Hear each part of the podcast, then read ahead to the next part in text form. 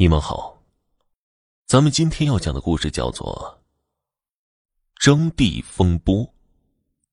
事情发生在二零零三年，安徽省黄山市一个小村庄。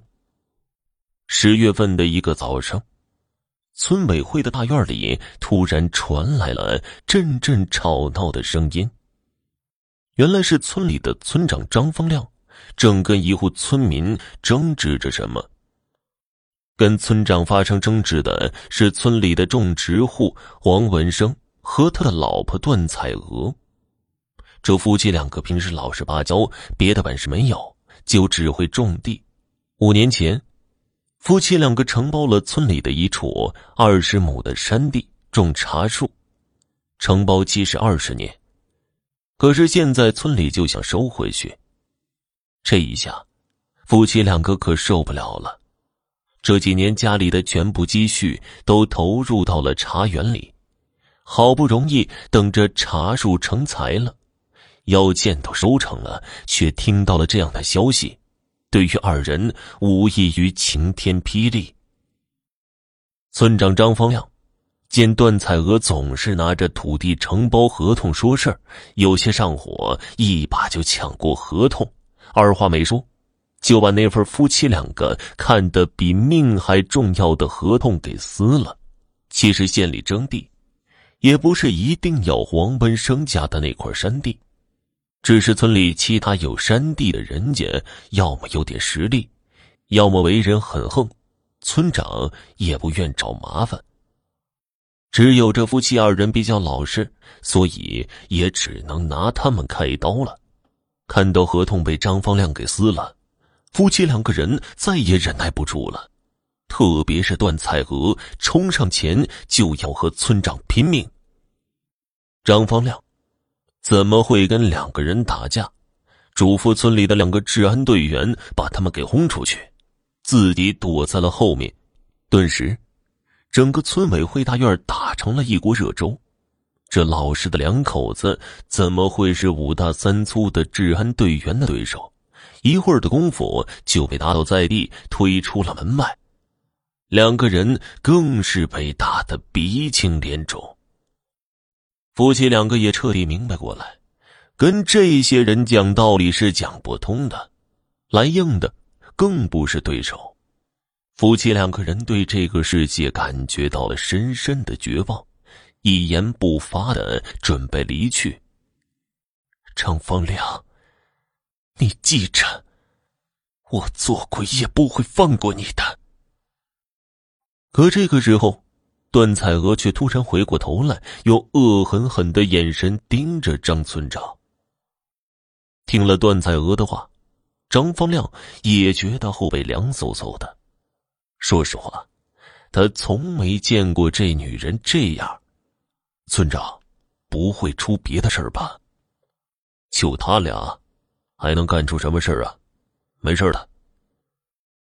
可是事情已经到了这个地步，也只能这样了。再说，张方亮根本不相信这对老实巴交的夫妻能做出什么过分的事儿来。本以为事情就这样过去了，可是就在第二天的早上，张方亮早起想去村里转转，这是他每天的习惯。在他心里，那就像是一个君主在巡视自己的领地一样，每天都要进行。正在他打开院门的时候，却发现一对奇怪的东西悬在了自己家大门的上方。他下意识的抬头一看，瞬间一阵极端的恐惧感让他整个身体都僵硬在当场。那是段彩娥。穿了一件大红色的上衣，吊死在了大门口。这在农村可是对一家人最恶毒的诅咒了。看着段彩娥那圆睁的双眼和吐出的舌头，张方亮吓得一屁股坐到地上，脑子里一片空白。过了好久，他才反应过来，一声尖叫惊动了整个村庄，也让这件事儿传遍了整个村庄。令张方亮没有想到的是，段彩娥的老公黄文生并没有像自己预计的那样打上门来，而是一言不发，阴沉着脸拉走了老婆的尸体。可那阴沉的脸色让张方亮更加感觉背后发寒。果然，从那天开始，张方亮家的厄运接踵而来。先是自己家养的猫狗都莫名其妙的失踪了，看那咬断的绳子，应该是自己挣脱跑掉了。张方亮的老婆找遍全村都没找到，回家的时候，突然房顶上的一张红马不知怎么回事掉落下来，正砸在他的头上，顿时血流如注，就昏迷了过去。张方亮知道后，马上把老婆送到了县医院。可几番抢救过后，一直还是处于昏迷的状态，大脑受到了严重的创伤。这天，张方亮正在医院陪床，村里的治保主任急匆匆的赶过来，却带了一个更大的噩耗：“村长，不好了，你们家二小他他淹死了！”你说什么？